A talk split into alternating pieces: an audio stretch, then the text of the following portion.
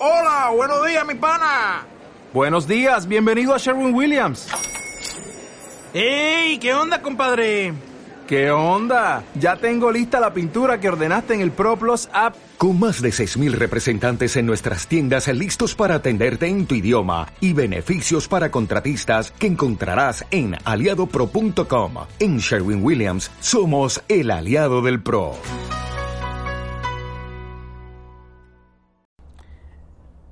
Bienvenidos al primer episodio del primer y único por ahora podcast sobre el desarrollador artesanal en español, en habla hispana. Este no es la primera vez que me meto a hacer algún tipo de difusión. Mi nombre es Jair Petrich y bueno, he sido técnico eh, de desarrollador artesanal, sacabollos varillero, como le dicen en España también, mm, por más de 17 años, desde los, diría más, porque tengo 38 en este momento, y este, a los 17 ya había comenzado con el oficio. Eh, pero bueno, nunca me interesó mucho, porque era algo que lo hacía mi padre y no quería hacer lo que hacía mi padre, así que bueno, este, renegué un poco hasta que empecé realmente a meterme en serio, que fue en el 2005 y poco antes nos metimos también. O sea, pero bueno, 2005 fue serio, son 15 años porque estamos hablando que hoy es 2020, estamos en, en la fecha que estamos, sería hoy es 8 de septiembre de 2020. Y, y bueno, yo digo 17 años porque pese que al 2015 me metí de lleno, en 2002, 2003 ya me había metido un poco a poco. Este, soy eh, técnico por parte, me ha enseñado mi padre, técnico desde el 94, también se dedicó exclusivamente a sacar bollos. Antes hacía chapa y pintura, más que nada chapista, o sea, de oficio. Él aprendió también de otra persona, que varias personas en realidad, él fue robando el oficio, como decían antes, eh, mirando lo que hacían los demás, y fue tomando datos, información que le ha compartido, como por ejemplo el señor Coppola, Cosme Coppola, que fue quizás el primer sacabollo en Argentina, pero no es seguro ni cierto, porque hay gente que dice fue en alemán también.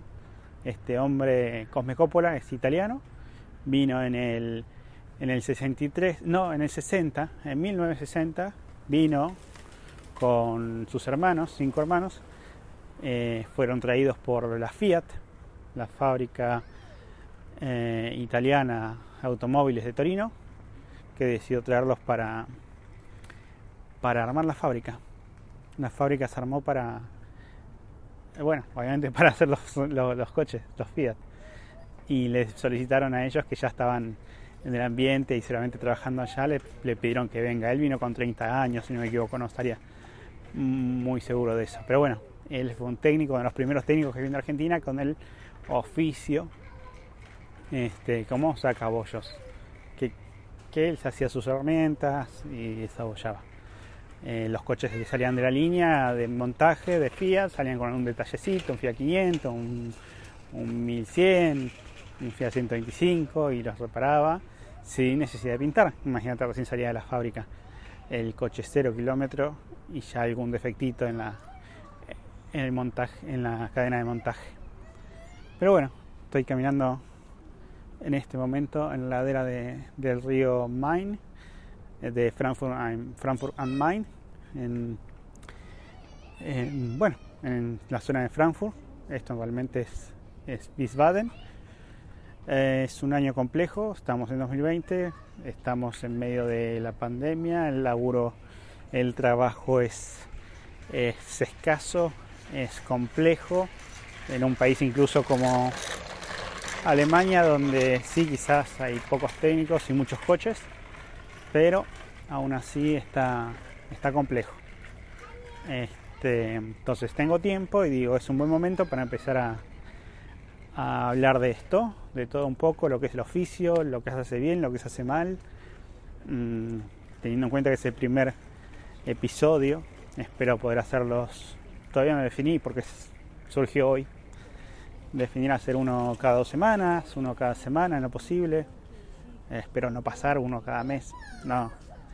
Pero bueno, hablar de cómo se maneja el, mundo, el mundo en general, el desarrollo artesanal, eh, aprovechando mi experiencia personal, eh, más todo el conocimiento y ayuda y, cooperación que tenemos con muchos técnicos hoy en día, eh, muchos técnicos con los cuales estamos haciendo grupos para charlar y, tener una comunidad donde podamos expresarnos y, tratar de mejorar el oficio, más que nada porque vemos cómo los países eh, desarrollados, entre comillas, como Estados Unidos, em, Alemania, eh, Francia quizás también, España, ahí ya tenemos medios problemas, los habla hispanos somos complejos, así que vamos para el lado de los más desarrollados, seguimos con Holanda, Bélgica, quizás, no sé si mencioné Australia,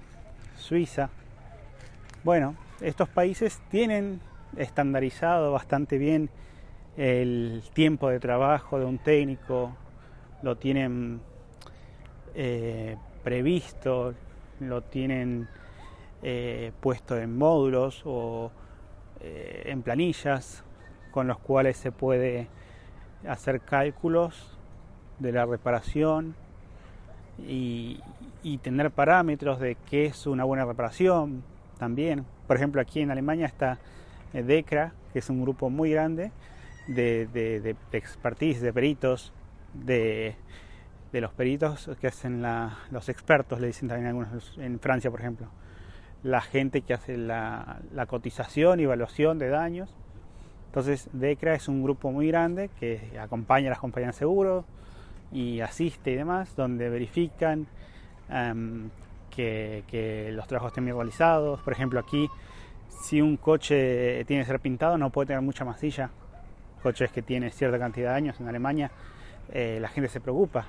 O sea, si, si lleva mucha masilla, eh, puede venir el seguro con el micrómetro, este aparato, el aparato de medir eh, densidad de, de material este, pueden medir y decir que si está mal hecho te lo hacen hacer de vuelta. Este, pero bueno, o sea, básicamente hoy es una introducción. Voy a ver si llegamos a hacer un, un podcast de, de 25 minutos quizá, no sé si 30, para, para hacer... Eh, eh, una introducción de lo que sería después cada tema importante, eh, que unos tardarán 15 minutos, otros 5, otros 40 y otros 2 horas y media. Espero no joderlos así, perdón que les tire una palabra, quiero hacer lo más neutro posible, pero, pero bueno, cuesta, este, porque la idea es abarcar no solo Argentina, que es el país donde vivo gran parte de mi tiempo, y sino también empezar a, abarcar a futuro eh, los lugares de la hispana, México también, donde eh, hace mucho tiempo no había casi técnicos y hoy por hoy no sé si hay técnicos, pero hay mucha gente que se dice sacabollos.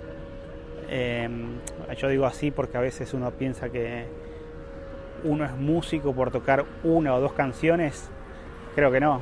Creo que uno es músico cuando puede tocar todos los temas o leyendo, sabiendo eh, cómo se, toca música o conociendo realmente las bases de, lo que es la música. Em, entonces un músico haciendo el paralelismo con un sacabollos, un sacabollos no es una persona que hace dos bollitos, dos tipos de bollitos de dos niveles, pero bueno, la idea sería empezar a diferenciar esto.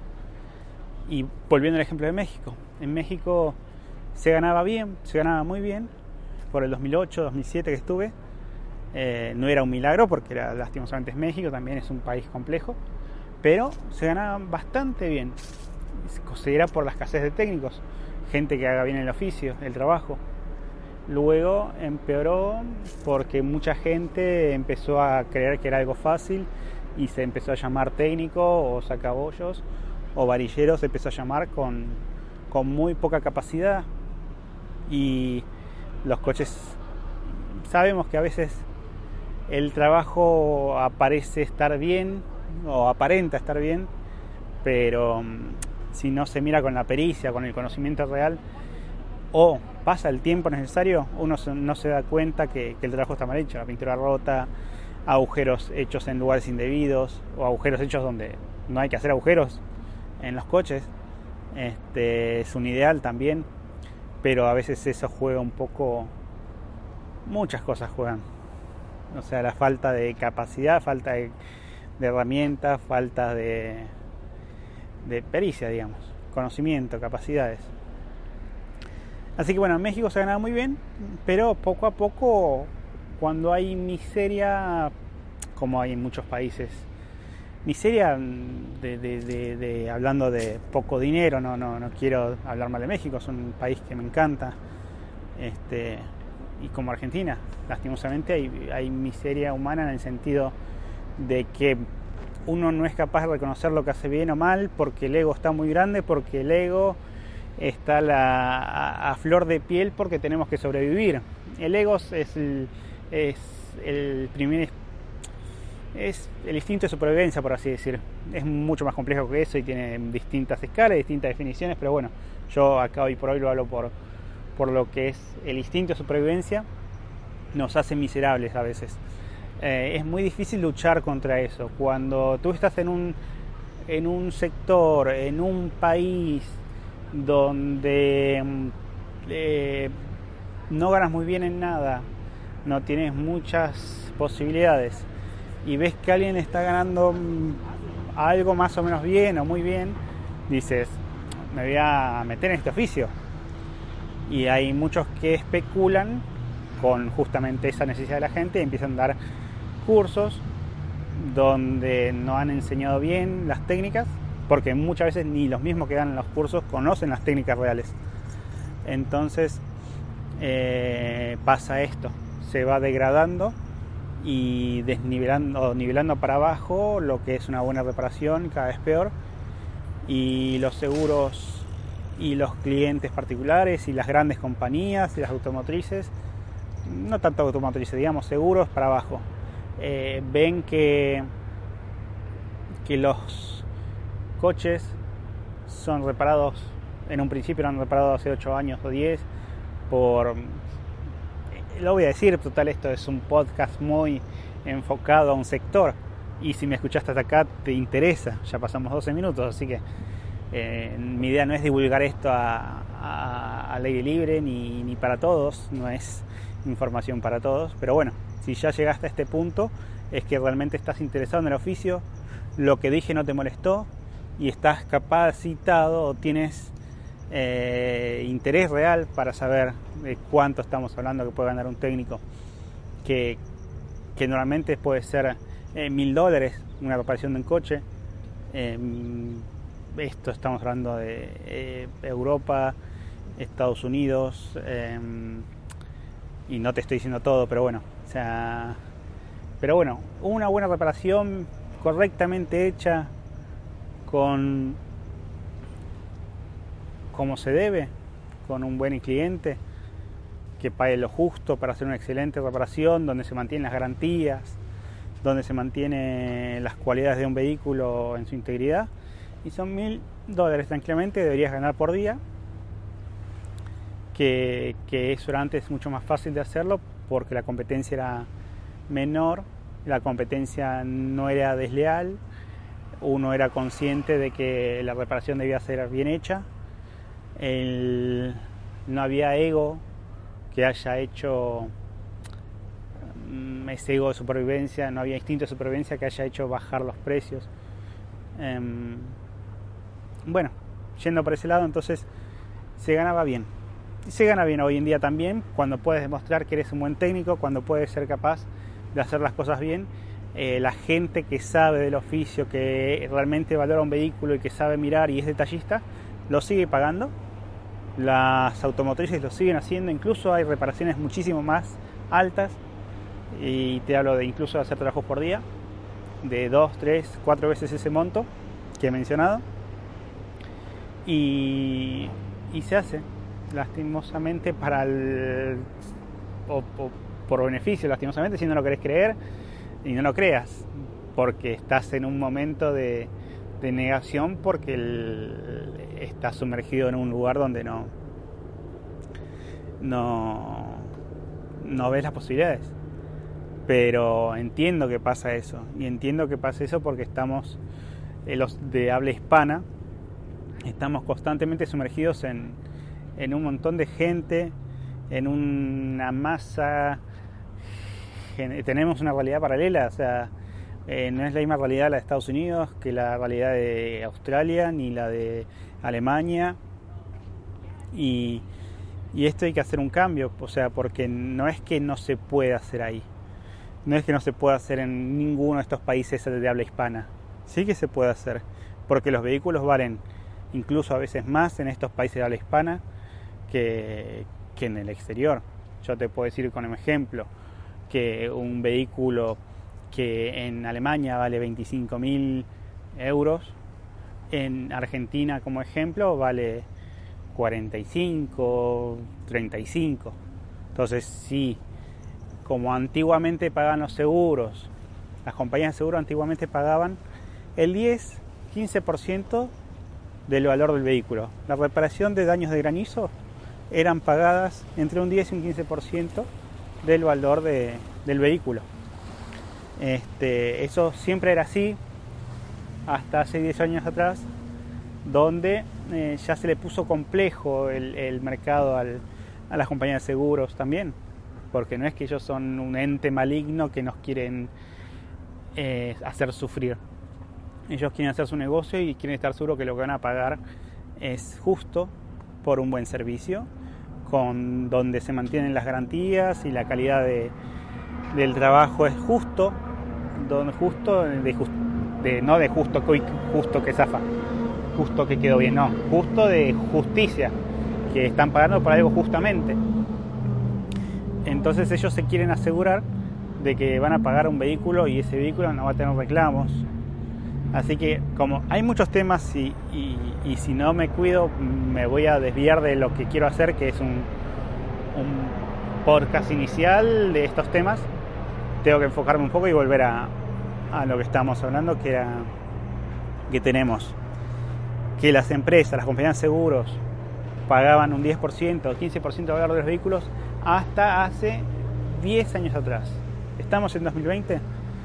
Bueno, hasta 2010 quizás algunas pocas seguían pagando eso porque estaban confiadas en que los técnicos que iban a reparar esos vehículos tenían el mismo conocimiento que los técnicos que trabajaban antes en las fábricas, porque hay que recordar que está mayormente este oficio salió de las fábricas automotrices, donde existía la técnica de reparación, manteniendo la pintura original por, la, por el valor que tiene, donde estaban creando un vehículo, fabricando un coche, saliendo de la cadena de montaje, y ese vehículo no podía ser entregado con detalles.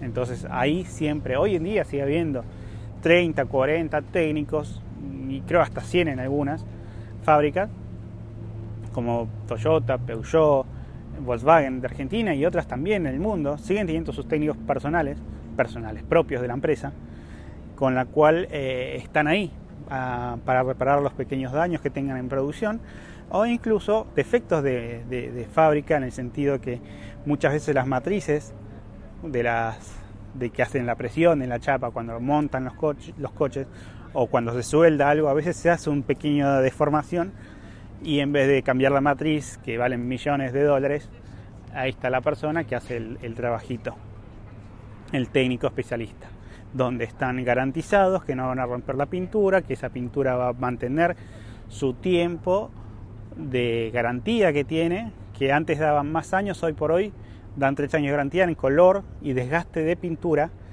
pero dan entre 6 y 12 años en daños de corrosión, perforación, o sea que no va a tener óxido. La fábrica te garantiza que un vehículo 0 kilómetros va a tener entre 6 y 12 años de garantía. Antes llegaban a dar hasta 30 años por algunos Mercedes. Pero bueno, datos de color. Bueno, ¿qué voy? Volviendo de vuelta sin alejarme de la línea inicial, tenemos este oficio. que hace más de 10 años, hasta hace 10 años digamos, se pagaba muy bien. Y no es porque éramos pocos o porque éramos muchos o porque éramos exclusivos. Se pagaba bien porque el valor de un coche, el 30 o 40% del valor de un coche es la carrocería y las garantías. A vos te venden un vehículo y tiene sus garantías. Si ese coche no cumple con las garantías y te lo van a decir, ah, ya te vendo el coche, pero te lo vendo así, no sé si va a andar bien, no sé si te va a dejar tirado, no sé si le van a andar las luces. Así que la fábrica te hace un descuento en 30-40%. Tranquilo, olvídate, no les interesa a ellos renegar. Pero bueno, ellos te venden un coche con todas unas políticas de, de industriales que tienen que cumplir las normas y las garantías, no solo de, la carrocería, la pintura y el, el eh, bueno, carrocería y la pintura. Porque incluso eh, he visto en lugares que hay empresas donde les ha agarrado granizo, por ejemplo en Estados Unidos he visto y en otros quizás no recuerdo, no, no, me viene el nombre de qué países, pero bueno, en Estados Unidos lo he visto particularmente, donde habían coches afectados por granizo muy leve, muy leve, y los coches fueron eh, pagados por el seguro con, desde la, esto era una empresa, un, dealer, como es una agencia grande de automóviles, y fueron eh, reparados por el seguro, gente que estuvo trabajando ahí, entre mí, yo estuve entre ellos, y, y tú dices, nos han pagado a nosotros un buen dinero y han hecho un descuento del 15% en el valor del vehículo y no entiendes por qué, siendo que estaban vendiendo el vehículo reparado, este, aún así le daban un descuento al cliente. Los coches estaban bien reparados, pero el descuento era como para desligarse de ciertas garantías, porque éramos muchos técnicos y estábamos hablando de hace 5 o 6 años atrás. Ya no tenían confianza para decir, este coche te debe todas las garantías esos coches se iban con garantías de mecánica, ya no tenían garantía de, electricidad y, no tenían garantía de carrocería, porque prefieren eh, perder ese 15%, que no lo pierden porque un poco lo paga el seguro y al no tener responsabilidad no pierden nunca. Y bueno, el negocio termina siendo de, de otros, ya no es del técnico. En parte es eso.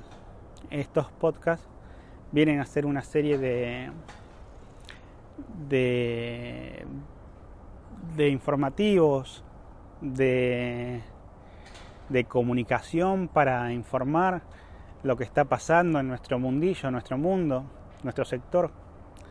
El sector está desprestigiándose, el sector está perdiendo sus orígenes. Mucha gente se metió sin saber nada de esto y no está mal querer tener un oficio que te dé un buen dinero, no está mal que quieres buscar una, apertura en un ambiente que, lo ves, que te agrada, que te gustan los coches y, que querés meterte porque es tu pasión y porque te gusta el dinero también. Y te estás metiendo y mucha gente se ha metido con esas ideas, pero cuando se encuentra que hay mucha gente trabajando por muy poco dinero, dicen, pero bueno, yo no pude agarrar este trabajo porque yo pasé 1000 y el otro pasó 500, entonces yo la próxima voy a pasar 300 y así estamos. Y cuando te das cuenta que por 300 no lo puedes hacer bien y decís, bueno, lo hago así nomás. Em, y mucha gente no tiene la posibilidad o la ventaja o la, la, la circunstancia de poder salir al mundo y entonces se quedan luchando en el sector, en su área, en su realidad y en su realidad son parte del problema sin darse cuenta. Eh, porque sin querer está pasando que mucha gente dice, bueno, total yo no doy la cara, total yo estoy trabajando a nombre de tal que ya me está pagando poco y no me cae bien, entonces que haga un agujero de más, o que haga un agujero, o que pique por aquí, o que pique por allá, y que elige por acá, y que lustre por acá, total, no pasa nada, yo no doy la cara. Pero bueno, esto es justamente lo que está generando que las compañías de seguros cada vez paguen menos porque dicen cada vez menos tienen garantías, cada vez menos pueden asegurarse de que los coches eh, van a quedar bien. Eh, todavía lo siguen haciendo. Este, y bueno, sobre este tema y sobre cada uno de los temas que mencioné, que son relativos obviamente, porque estamos hablando de este oficio, pero sobre cada tema tenemos que crear, o voy a crear, quizás solo, o quizá con amigos, o con una especie de, entrevista o charla sobre cada tema, explayándome, explayándonos sobre por qué pasa cada cosa. Porque, por ejemplo, te digo, los seguros no están ya confiados de pagar algo bueno, porque nosotros como técnicos no tenemos muchas veces un taller y vamos atrás del granizo, que es lo que buscamos la mayoría. Y, y atrás del granizo, hoy estás y mañana no estás. En cambio, ellos eh, dicen, bueno, ¿qué pasó? Me lo rompieron, no rompieron, está bien, está mal. Y cuando van a buscar quién hizo qué, eh, no hay registro, no se sabe, ya pasó, ya fue. Entonces por eso terminan pagando menos también. Eh, también estoy dialogando y estamos dialogando con peritos para ver su punto de vista, que también son gente que está siendo presionada por los seguros. Ellos sí, quizás más que nosotros, porque nosotros ahora ya lo entendemos cuál es nuestro, problema y estamos procesándolo y tratar de cambiarlo. Así que yo los invito a, a, estar atentos, eh, no me gusta la palabra, pero eh, a seguirme o estar en contacto o atentos donde publique algo. O sea, no, em, no estoy buscando ni fama ni dinero. Sí, quiero que estemos bien todos para yo, si vos no ganás bien, yo no voy a ganar bien. O sea, por ese lado lo veo. Si así busco por el dinero, busco por ese lado. Pero más que nada cuento con que estemos bien como personas, estemos eh, entregando los coches bien, descansando después de eso sin problemas porque sabes que entregaste un trabajo de calidad. Este, saber eso es algo grandioso donde vos entregaste un trabajo digno, bien hecho, donde el cliente se quedó contento hoy y en cinco años cuando lo salves lo volvés a ver, que lo tiene el mismo coche o se lo vendió al primo y están todos contentos con cómo se lo dejaste eh, y no hay un agujerito, no le entró agua, no le falló la luz y no le la lamparita está andando, el tapizado está lindo eh, y no hay ningún problema. El coche está perfecto como el día que no entregaste. ¿Por qué te pagaron bien? Entonces lo que busco es eso, que podamos estar todos trabajando nuevamente como se hacía antes y mejor inclusive mejorar los estándares de calidad, mejorar los estándares de, conducta, por así decir. No soy nadie para decir qué hacer o qué no hacer, pero, pero cuando vos ves los beneficios de hacer las cosas bien, ya la cuenta da sola. Si, sin mucho más, quiero agradecerle su tiempo. Si llegaste hasta acá, la verdad que eh, cuando escuché muchos podcasts decía, digo, ¿por qué dicen eso? Y es lógico, si llegaste hasta acá y estás escuchando ahora, te agradezco muchísimo el tiempo que dedicaste en este audio. Eh, mil gracias y espero que puedas eh, colaborar con, esta idea, que es que hay mucho más detrás de esto. No soy yo solo, somos varios locos. Eh, y, y poco a poco vamos a hacer algo muy grande. Pero necesitamos, esto es parte de eso, este podcast es para eso, difusión para buscar más de los loquillos estos como nosotros, que podamos hacer algo grande y, reivindicar lo que es el oficio, porque es un oficio que si no hacemos nada, si no hay un cambio, este oficio puede morir en cinco años. Y quedarán algunos loquillos por ahí dando vueltas que pueden demostrar que son capaces y, demás. Pero en los países de habla hispana puede llegar a pasar que este oficio muera. Eh, siendo un oficio tan bueno, tan lindo, puede llegar a morir por la impericia de, muchos, porque nos quedamos callados los, los que tenemos conocimiento. Así que si no tenés conocimiento no pasa nada, porque si escuchaste hasta acá, insisto, es que estás interesado en hacer las cosas bien. Si escuchaste hasta acá sin enojarte, si escuchaste acá y te enojaste, me mandas un audio o un video o un mensaje, yo donde publique este este podcast. Espero que me llamen y, o me hablen o me escriban los que más contentos están los que más tengan ganas de hacer. Pero bueno, si tenés problemas, dudas, inconvenientes, te invito también.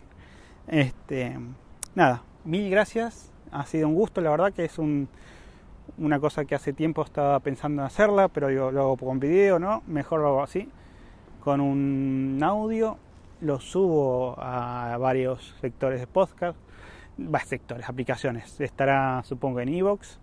Espero que esté en, ¿cómo se llama este? Ah, el, el de Apple, no me acuerdo. No importa, no se preocupen. Yo lo, lo publico y, bueno, repito, mi nombre es Jair Petrich y no le voy a decir mucho más. El contacto lo pondré por ahí, por en este, donde esté publicado este audio. Y nada más.